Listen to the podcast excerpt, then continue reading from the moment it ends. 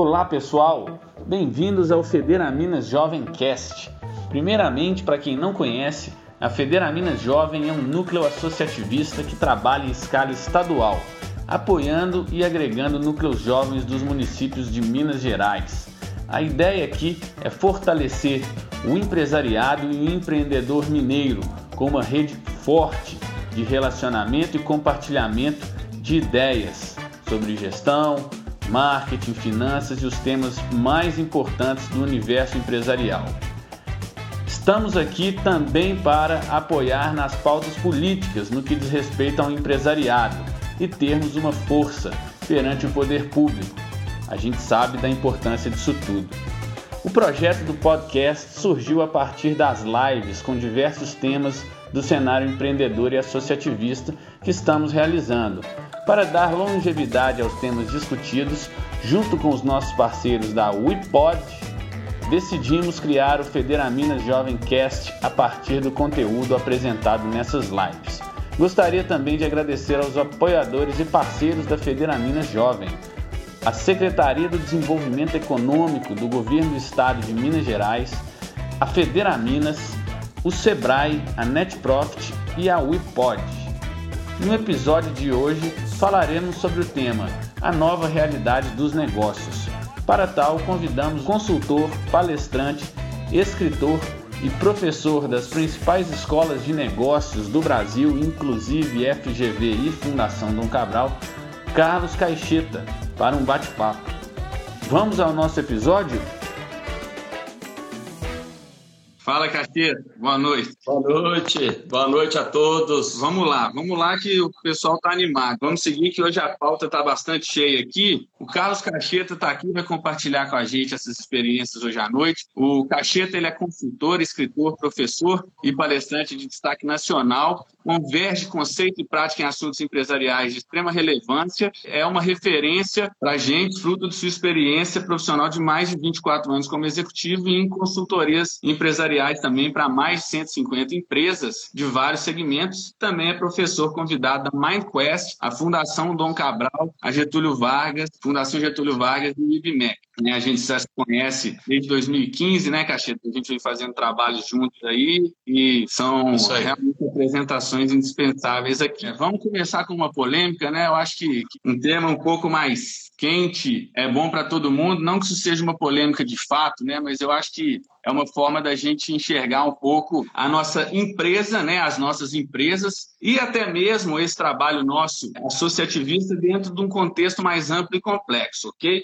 Então, Cacheta, é o seguinte, eu costumo dizer, costumo conversar aqui com, com muitos empreendedores e tudo mais, que o Brasil, né, o nosso país prosperar como país, como sociedade, né, até como o Estado, para ser um Estado que realmente se preocupe com a geração de riqueza, com a produção de riqueza, produção de bem-estar, né, produção de qualidade de vida para as pessoas, existem quatro pilares fundamentais que o Estado, como monopólio da regulação e das leis, ele vai afetar diretamente a vida de todo mundo, né? especialmente os empreendedores. Então, nós estamos falando aí de um pilar que é o trabalhista, que são as leis trabalhistas, de um pilar que é o tributário, que são as legislações tributárias, de um outro pilar que são as políticas de crédito e acesso a crédito por pequenas, médias, grandes empresas, e também é, da regulação específica daquele segmento. Né? Se você é um escritório de advocacia, você está sendo regulado por normas do AB. Se você é uma indústria com grande impacto, você tem as regulações do meio ambiente. Enfim, esses quatro pilares unidos ali que vão dar um tom, né, que vão dar o, o, mecanismo de incentivo à produção de riqueza ou vão dar os estímulos corretos para que os produtores de riqueza queiram de fato se interessar em produzir riquezas. E aí, se a gente for fazer uma análise do nosso cenário, pelo menos recente aqui no Brasil, o ranking da Heritage Foundation, que mede qual que é a qualidade dessas regulações, né, que é o ranking também chamado de liberdade econômica, a gente estava até o ano passado em centésimo, quinquagésimo lugar do mundo. E pela primeira vez em 15 anos, depois de 15 anos consecutivos da gente caindo nesse ranking, pela primeira vez nós subimos de centésimo, quinquagésimo para centésimo, quadragésimo quarto, né, que a avalie essa qualidade regulatória. Ou seja, nós estamos num ambiente que joga contra a produção de riqueza. Então, assim, eu te pergunto assim, Vamos fazer uma análise daqui para frente. A gente sabe que o passado não foi fácil, nunca foi fácil. O que, que a gente pode esperar das políticas diretamente voltadas ao empreendedorismo, às empresas, né, dentro desse contexto que a gente está, até tirando um pouco do coronavírus de lado e focando mais no que temos de perspectiva futura. Então, como empresários, como que a gente deve esperar isso e como que a gente deve reagir a isso? E um segundo ponto, que nós estamos conversando aqui com uma faixa de jovens empresários, né, e que vai assumir o protagonista nas empresas, se não já estamos assumindo nos tempos de hoje, mas num futuro próximo, como que a gente deve trabalhar essa rede, né, que é o Federamina Jovem, que são os núcleos de jovens empresários do interior, qual que é a nossa responsabilidade em cima disso perante o poder público, para a gente poder pautar esses interesses dessa produção de riqueza, nesse ambiente rico aí, de ambiente de negócio, etc. Qual que é a nossa responsabilidade como formação de rede e estrutura forte de união entre os jovens empresários para a gente, de fato, conseguir ser essa sociedade que a gente tanto sonha, né, do ponto de vista do município, do Estado, do nosso país também. O momento que a gente está passando de amadurecimento é, democrático, econômico, institucional e social, é um movimento que os países desenvolvidos já fizeram há, há muitas vezes 50, 70 anos atrás. É, nós temos uma história, enquanto nação, muito recente. É, nós começamos a desenvolver, enquanto nação, enquanto país, é, a partir do século XIX. Apesar do nosso descobrimento ter sido no ano de 1500, o Brasil só pôde ter estradas, o Brasil só pôde ter redes interligando as províncias, a partir do século XIX, a partir especial da vinda de Dom João VI para o Brasil em 1808. Então nós temos 200 anos assim de civilização brasileira, né, com estradas, o início do desenvolvimento das instituições. Então, porque às vezes eu fico vendo o discurso, né, como se a gente fosse assim, o Brasil fosse pior, o povo ruim, e não é nada disso. É a maturidade institucional. Então você, você chamou atenção para alguns pontos muito importantes. Esses pontos que, que você chamou atenção, eles garantem o desenvolvimento de um país sustentável. É, é o nosso chamado voo de águia, é aquele voo é, constante e que vai, e nós vamos ganhando não só desenvolvimento econômico, mas desenvolvimento enquanto sociedade, um desenvolvimento cultural, um desenvolvimento enquanto país. Então, nós estamos falando de amadurecimento das instituições, nós estamos falando do amadurecimento dos três poderes em interligação um com o outro, nós estamos falando de acesso a recursos capitais e de todas as legislações que, regu que regulam essas estruturas entre as distintas camadas que compõem o nosso país. Então, esse é um, movimento natural. Agora, é, é, preciso ter tempo, porque a Inglaterra passou por um movimento, um momento parecido com o nosso há 80 anos. Os próprios Estados Unidos passaram por um movimento igual ao nosso na década de 60. A Europa já lida com as questões que nós estamos lidando, né? a Europa como um todo, em especial os países do norte da Europa, há mais de 100 anos. Então é importante a gente dizer isso, porque esses países conseguiram o desenvolvimento que eles têm fazendo essa esses pilares né, que você destacou. Então, assim, acesso a crédito, acesso a bens de capital, a tecnologia para você ter mais produtividade, uma boa regulamentação da força de trabalho que, ao mesmo tempo, proteja o empregado, o funcionário, mas sem estrangular a empresa com excesso de benefícios.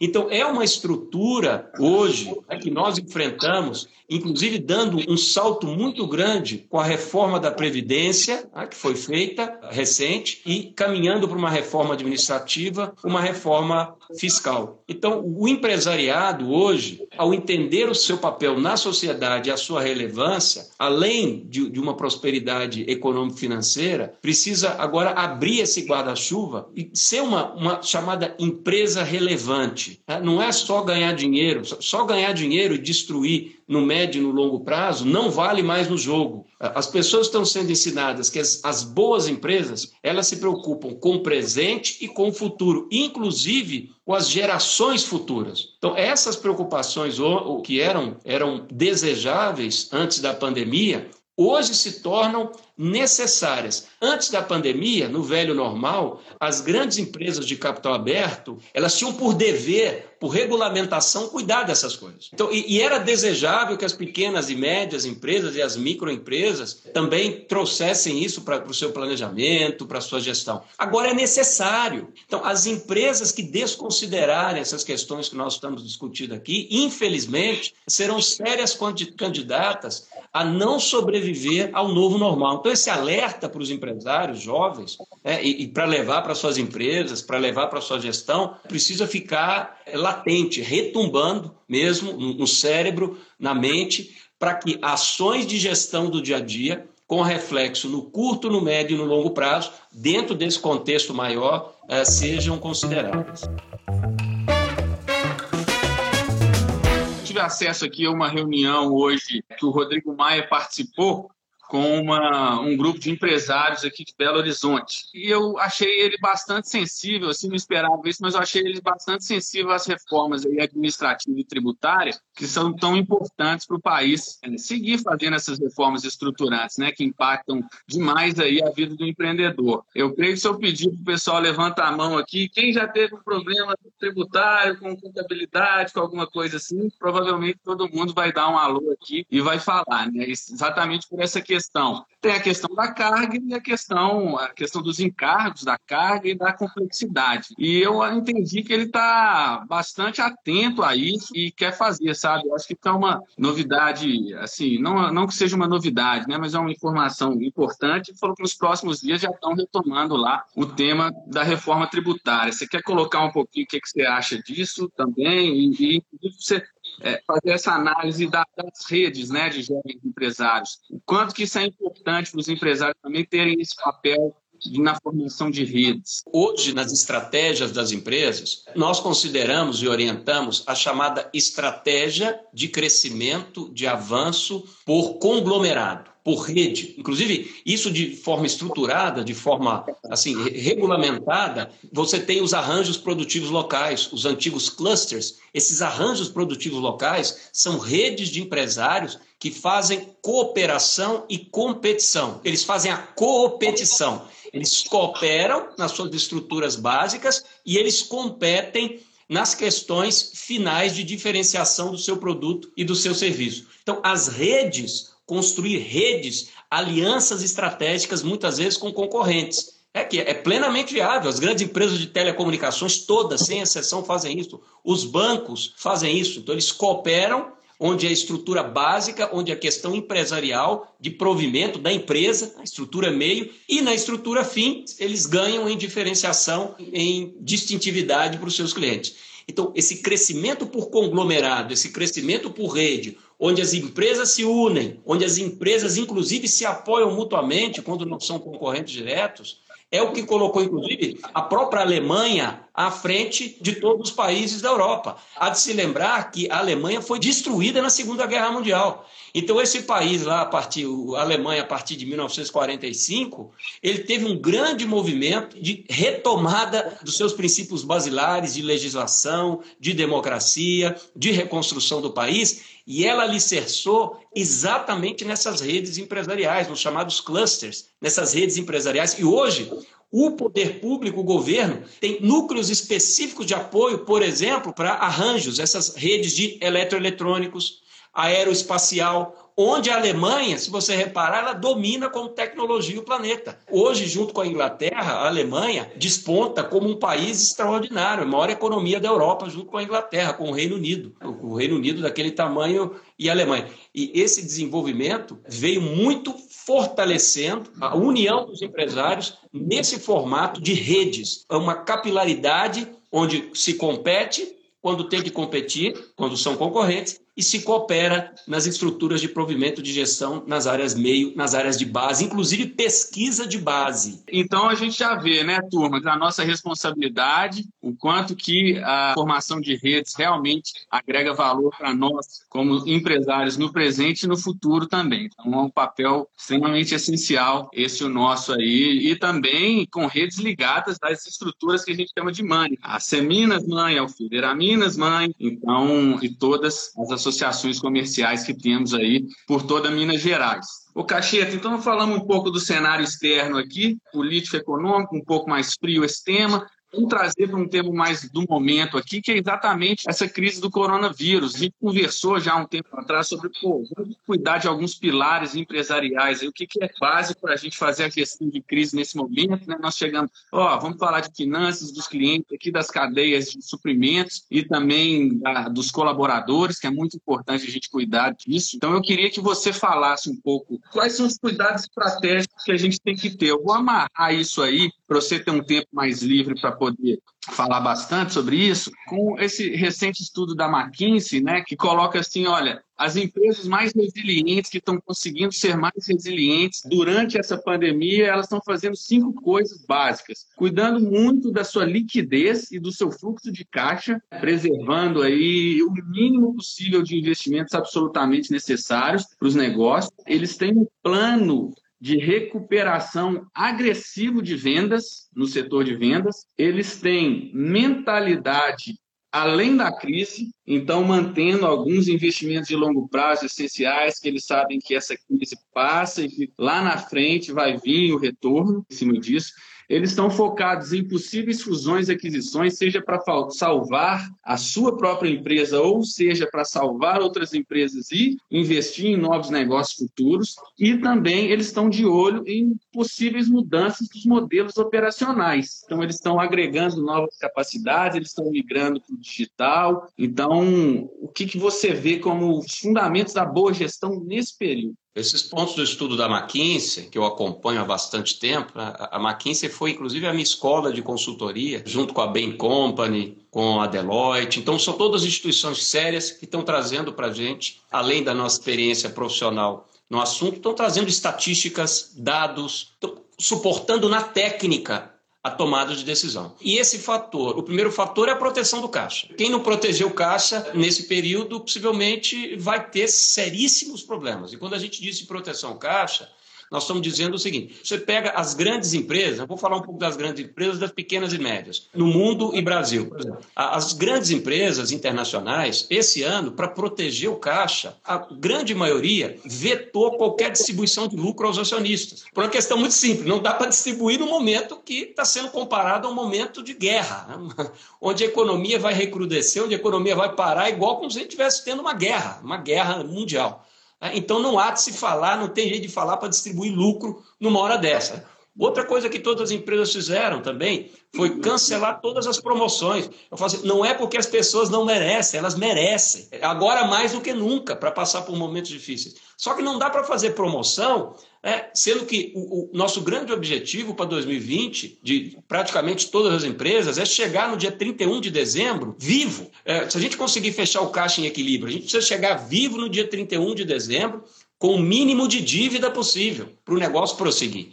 Então, toda a proteção do caixa, avaliação da liquidez, do, das entradas de recursos na empresa, avaliação de quatro semanas, seis semanas e oito semanas, né, tanto de entrada de recurso como saída de recurso, né, para a gente já conseguir olhar no curto prazo e no médio prazo essa liquidez, é absolutamente fundamental. Renegociar com fornecedores, ajustar alguns gastos, inclusive de infraestrutura, e sempre lembrando, o que pode ser, o que a gente pode viver sem esse ano, ou nos próximos três meses, é melhor esperar. Não é cancelar para a eternidade, acabar com tudo, não é isso. Mas é colocar em linha de espera principalmente se forem questões de manutenção básica do negócio. E muito importante, você chamou a atenção, Dino, muito importante, é, em se manter os investimentos, porque se você cessa todos os investimentos, a empresa estrangula. Principalmente, nós temos quatro tipos de investimentos uh, fundamentais para a empresa.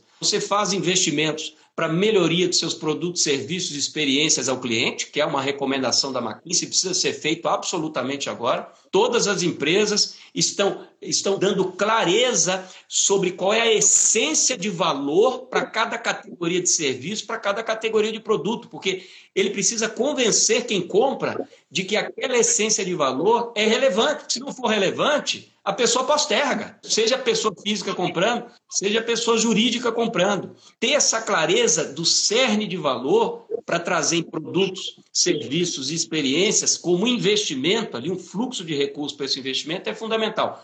O outro fluxo de investimento também importantíssimo é na melhoria da produtividade dos processos internos. E isso muito a gente vai fazer com o apoio da tecnologia, que nós estamos fazendo aqui agora. Quantos treinamentos por videoconferência gravados, ainda fica aquela riqueza de conteúdo para a empresa. Quantas etapas de processo que podem ser eliminadas. Quanto espaço físico que nós estamos vendo que não precisa existir na empresa. Algumas empresas, como a Siemens em São Paulo, já está fazendo isso há quase cinco anos, que é liberando espaços e criando baias de trabalho para aqueles funcionários que de fato precisam ir na empresa. Com isso, você faz uma economia brutal de aluguel, de infraestrutura de água e até de deslocamento de funcionário. Imagina uma equipe comercial de 50 pessoas, onde nós sabemos que, em média, apenas 10 pessoas ficam naquela semana dentro do escritório. Então, para que eu tenho que ter 50 salas? Se só 10 pessoas ficam no escritório, não tem sentido. Mas muitas vezes a gente precisa sofrer, muitas vezes a gente precisa assim, passar por momentos difíceis para começar a, a, questionar coisas até então não eram questionadas, inquestionáveis, como se fossem verdades corporativas que ninguém tem coragem de olhar para aquilo e fazer as mudanças. Então, esse ponto de investimento em produto, serviço e experiência, investimento em produtividade interna, investimento no modelo de negócios. Quem eu posso integrar na minha cadeia? Com quais concorrentes nós podemos fazer alianças estratégicas e dividir custo de base? Que não afeta a nossa competitividade na ponta, é fundamental o modelo de negócio. E o outro investimento que precisa ser feito é no modelo de gestão. A gestão profissional salvou e tem salvado muitas empresas nesse momento. Você sabe hoje que a Partner é exemplo no setor né, de gestão profissional, um trabalho feito com maestria. O seu comando como presidente jovem aí de uma empresa que hoje está absolutamente engrenada então você é uma experiência viva de jovem executivo e presidente para falar da sua experiência, o quanto a boa gestão, a gestão profissional, nos salva, principalmente nos momentos difíceis. Porque a gente tem indicadores de desempenho, claro para todas as áreas da empresa, metas, seleção de pessoas, bonificação e premiação de pessoas, a empresa tem, tem uma estrutura azeitada no seu mecanismo interno de produtividade, olha para fora com humildade, acompanhando os clientes, revendo a sua abordagem de vendas, com tecnologia toda integrada ao longo de toda a sua cadeia de valor dentro da empresa. Então, empresa acabou o tempo de escolha. Não tem jeito mais. A empresa que continuar com gestão amadora, intuitiva, está fazendo uma escolha perigosíssima, possivelmente comprometendo o próprio negócio. Porque se ela não tiver o dado certo para ter a informação certa, para que isso se transforme em conhecimento certo, para que leve aonde ela quer chegar, por isso ela tem que ter visão de futuro e de estratégia. Se a empresa não tiver isso aqui e ainda não tiver pessoas, equipes e lideranças dispostas a levá-la nessa trajetória, como é que ela vai chegar lá? É o que eu pergunto para as empresas, né, que ainda não, não acordaram para essa relevância. E aí, Dino, você, me conhece, sabe, meu estilo é muito prático. Né? Eu, quero, eu quero convidar todos que estão escutando, ou, ou se não, não conseguir baixar, basta me mandar um e-mail, é contato arroba carloscacheta.com.br, que eu mando ferramentas de gestão profissional para você ou você entra no, no meu site, que é carloscaixeta.com.br. Na parte inferior do site, na parte esquerda, você tem um espaço que é fazer um download de ferramentas de gestão. Você coloca o e-mail lá e você vai receber mais de 15 ferramentas de gestão para você tocar a empresa. Plano de ação, análise de força, fraqueza, oportunidade e ameaça, fato, causa e ações, funil de vendas, DRE gerencial, que é uma estrutura onde você olha o resultado econômico financeiro da empresa como um todo, Porque aqui você conhece, aqui o nosso estilo é assim. A gente fala, a gente diz é. o quê, a gente diz como e dá um instrumento pro cara.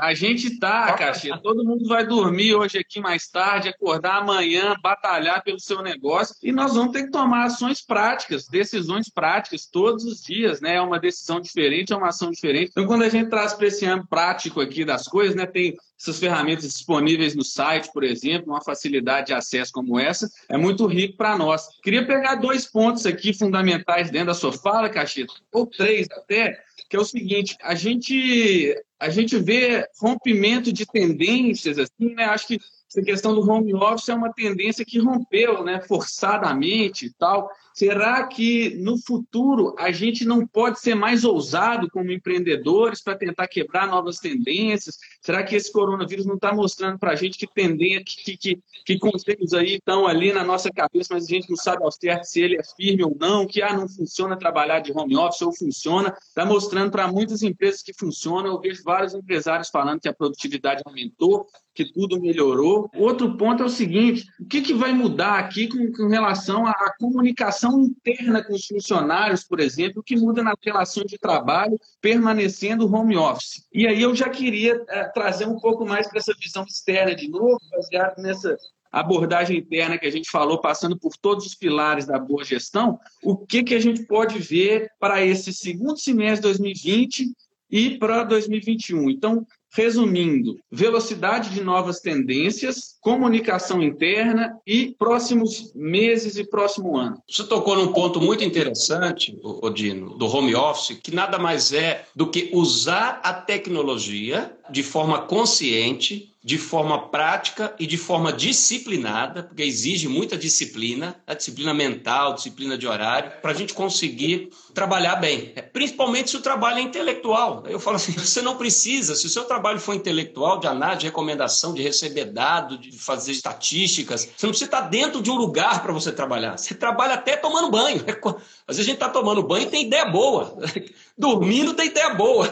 Essa, essa é, herança, ah, é, isso é uma herança muito industrial, e uma herança industrial do século XX, né? de achar que ah, todo mundo tem que estar no mesmo lugar ali, todo mundo tem que fazer ali um do ladinho do outro para ter uma boa comunicação. Não tem. Você pega, você pega a, os países do norte da Europa, principalmente a Alemanha, Finlândia, Suécia, aqueles países mais do norte da Europa, e, e eles há mais de 10 anos, quase 30% dos especialistas da empresa trabalham praticamente em home office. Só que não é 100% home office, é um modelo híbrido, onde eles ficam ali entre 60 e 70 trabalhando de qualquer lugar do mundo. Ele não precisa estar dentro da empresa. Então, esse movimento, principalmente para os profissionais que têm esse trabalho intelectual de análise, de entendimento, de decisão, de orientar a equipe, de interagir uns com outros, que não precisa dessa necessidade de estar ali operando uma máquina, de estar ali presencialmente. Então, isso, já é era uma tendência já comum no norte da Europa e em algumas empresas, principalmente de tecnologia nos Estados Unidos, as grandes empresas de tecnologia já trabalhavam dessa forma também, né, como Apple, o próprio Google, enfim, é trabalho de intelecto e tecnologia. Então, o desafio para as empresas vai ser agora incorporar esse modelo no seu modelo de gestão. E algumas áreas podem ficar mais tempo home office fora da, da empresa física e outras áreas vão precisar de estar mais dentro. Então, ela vai precisar fazer não uma análise uniforme de todos, mas ela vai precisar fazer uma análise por área. Né? Quais áreas podem estar mais fora? Não precisa estar dentro da empresa, porque o trabalho é, é, é, mais intelectual, é de visita a cliente, é de análise estatística, é de conferência. Se o profissional tiver um bom computador, uma boa rede de internet, eu brinco, ele domina o mundo, ele pode ser presidente da empresa. Ele não precisa estar nesse. Em alguns momentos, sim, em alguns momentos presencialmente, quando vai discutir questões mais graves para a empresa, mais estratégicas, fusões, aquisições, né, nós temos que ter um cuidado maior. Então, as empresas vão ter que incorporar essa estrutura, que é uma estrutura já usada de tendência. A própria XP decretou, falou que todo mundo agora é home office. Ela viu que a coisa funciona, falou: ó, agora,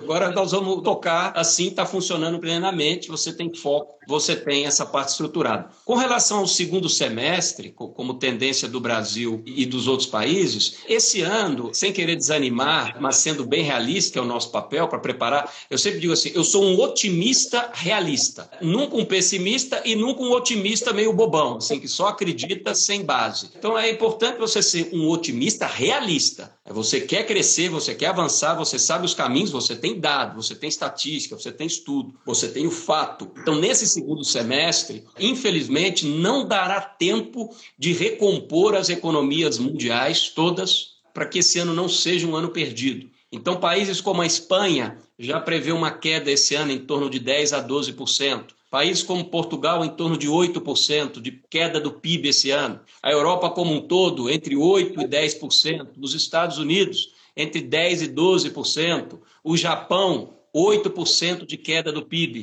E nós, Brasil, saiu ontem no relatório Focus, estamos ainda um pouco otimista, com um decréscimo de 6,5% quase 7% nesse ano. Então, nós vamos ter um grande desafio pela frente, mas uma coisa eu afirmo: é uma oportunidade das empresas se destacarem da massa que infelizmente vai ficar para trás. Então, se você como empresário abraçar os princípios da boa gestão, da gestão profissional, se você como empresário enfocar com humildade, inteligência o entendimento daquilo que é relevante para o seu cliente nas suas várias categorias de produto ou serviço e convencê-lo da sua relevância, estar tá perto dele, criar tecnologia para estar tá junto com o cliente, inclusive recebendo ideias, trocando no, no que nós chamamos de cocriação, chamando o cliente para co-criar, criar junto com você soluções e melhorias. As empresas que investirem em gente, que formar um bom time, que formar líderes que vão levar a empresa nessa trajetória e, evidentemente, que tiver bons princípios financeiros e a história mostra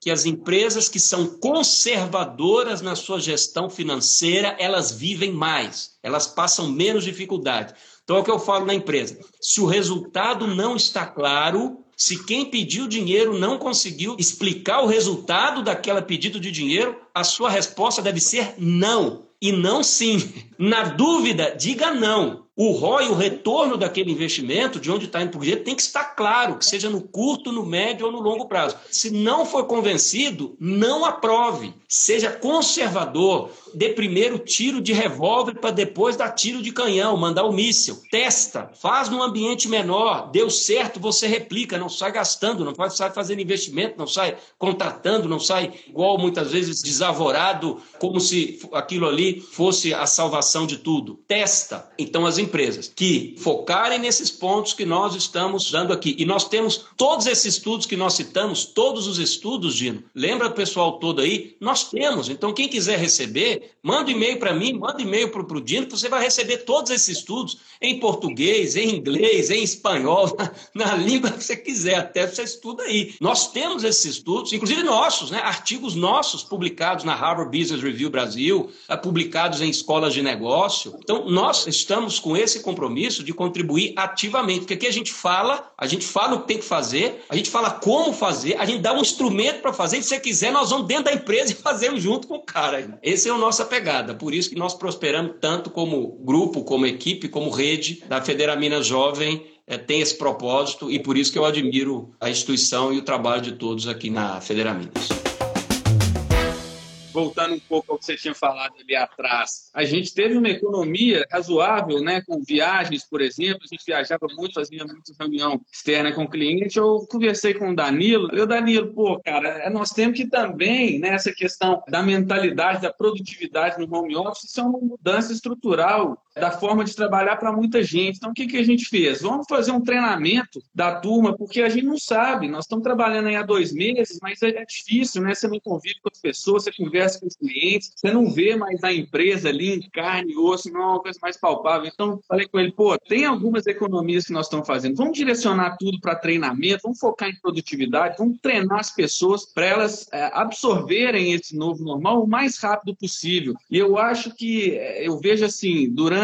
a nossa história de crescimento, até a mim como empreendedor, eu vejo que esse foco na gestão de pessoas, na melhoria da qualidade técnica da equipe, é claro que a equipe tem que responder também, não basta você treinar todo mundo, mas às vezes a pessoa já vem com uma mentalidade tão dura ali, né, de ser trabalhada, que fica mais complicado. Mas com, com gente boa, com gente que veste a camisa da empresa mesmo, eu acho que vale a pena esse investimento, porque elas vão carregar a empresa aí para o futuro, para o longo prazo, para esses desafios. Bom, e dito isso, Cacheta, queria aproveitar muito que você também é um profundo conhecedor especialista em marketing, além de todos esses temas relacionados à gestão. Queria que você falasse o que, que muda ali, né? Marketing estratégico, nós temos posicionamento ali, target, segmentação, o marketing tático. É um momento de rever produto, preço, praça, promoção, os fundamentos do marketing. Eu queria é, entender o que, que você vê, porque eu acho que o marketing está muito, muito, muito afetado, especialmente na área de relacionamento com clientes também, agora. E também se tem alguma nova sugestão ou tendência nas formas de prospectar clientes, prospectar e relacionar também. O marketing passa por uma. É, eu sempre discuto marketing vendas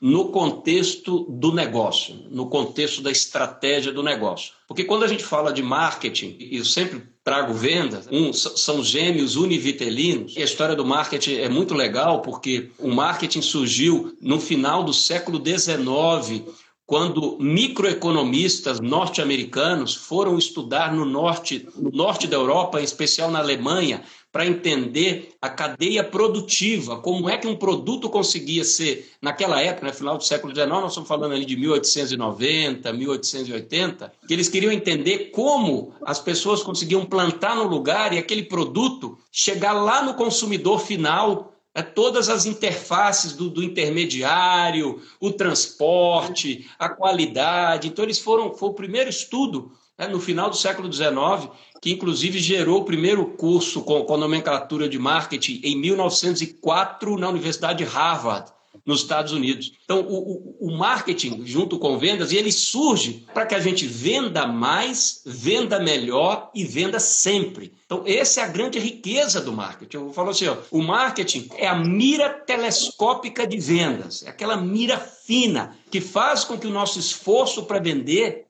seja reduzido, muitas vezes quase nulo. Imagine o poder de uma marca como a Apple, né, e chega o executivo da Apple e fala assim: Ô Dino, eu sou executivo da Apple, eu tenho que te apresentar a empresa.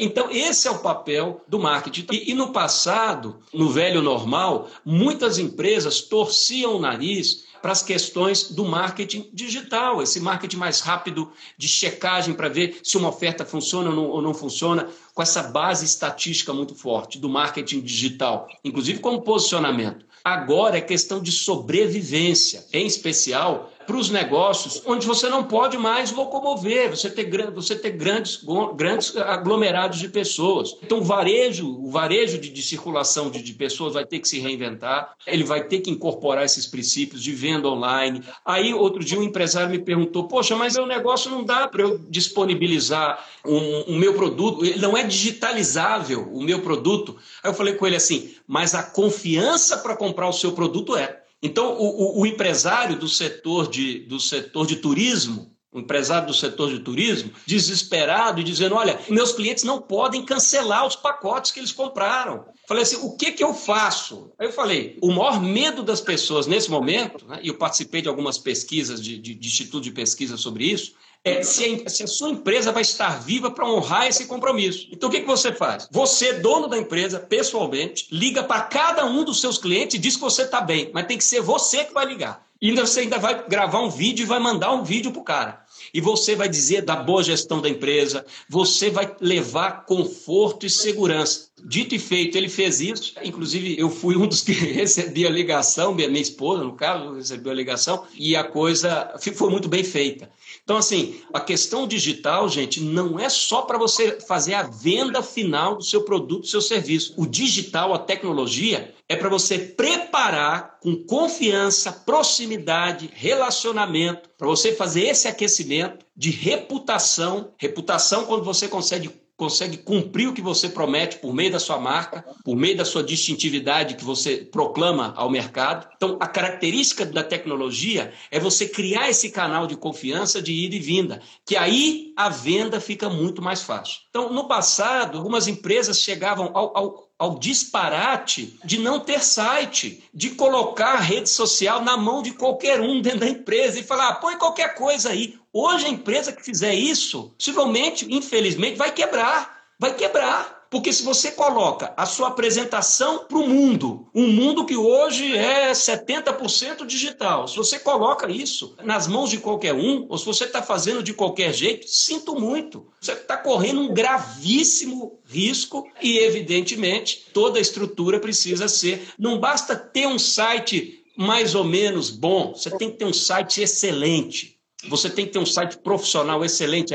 Ele é sua carteira de identidade para o mundo, para os seus clientes no Brasil, para o mundo. A primeira coisa que as pessoas fazem, a primeira coisa que as pessoas fazem para descobrir qualquer assunto sobre qualquer empresa ou qualquer pessoa é entrar no Google e colocar o nome da coisa. Então, se as referências sobre você, se o seu site tiver mais ou menos, eles vão achar que você é um cara mais ou menos ou que você é uma empresa mais ou menos. E às vezes a sua empresa é extraordinária, mas ela está se apresentando como uma empresa qualquer. Né? Porque a, a, os consumidores, as pessoas, têm o chamado efeito halo. É um efeito que, que ele toma o todo pela parte. Então, se ele avalia que uma parte está ruim, ele desdobra para o todo e acha que o todo está ruim. Isso, isso estudado na, na, na, neurociência, na psicologia social, chama efeito halo, efeito auréola. Então, se a sua rede social está mais ou menos, está desconectada do site, está coisa parecendo de amador, o risco dessa empresa é gravíssimo, assim como do profissional. Né?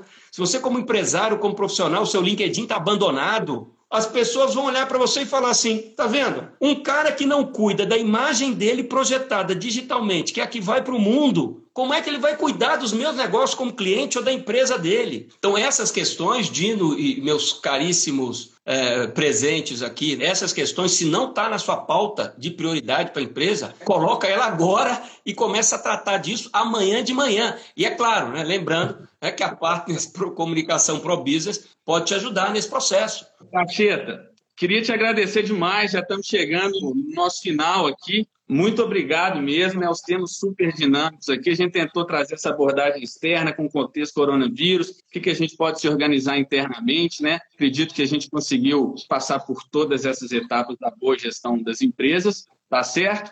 É, então estão todos convidados aí, tem a GO Online do Federaminas, tem associações de jovens empresários que estão divulgando também. Então fica aqui meu agradecimento, Cacheta. Muito obrigado mesmo. Se quiser prazer. dar boa para o pessoal. Um prazer, um abraço a todos aí. E lembrem, é, se você não conseguir fazer o download das ferramentas, manda um e-mail para mim, manda um e-mail para o Dino. Lá no site basta colocar seu e-mail que você recebe o link para fazer o download de mais de 15 ferramentas de gestão. Tudo fácil, com exemplo, tudo intuitivo. Para ninguém ter desculpa que não, não recebeu instrumentação é para fazer a coisa acontecer e mudar o patamar. Essa é a nossa maior riqueza implementar na prática tudo que a gente orienta aqui. Um abração aí e é sempre um prazer estar aqui com todos vocês. Maravilha, Cacheta. Um abração, muito obrigado, gente. Gostaria de só finalizar aqui Agradecer muito aos nossos patrocinadores, nossos parceiros do Federal Minas Jovem. De novo, a Secretaria do Desenvolvimento Econômico do Estado de Minas Gerais, na figura do Fernando Passalho, do Douglas, do Rodrigo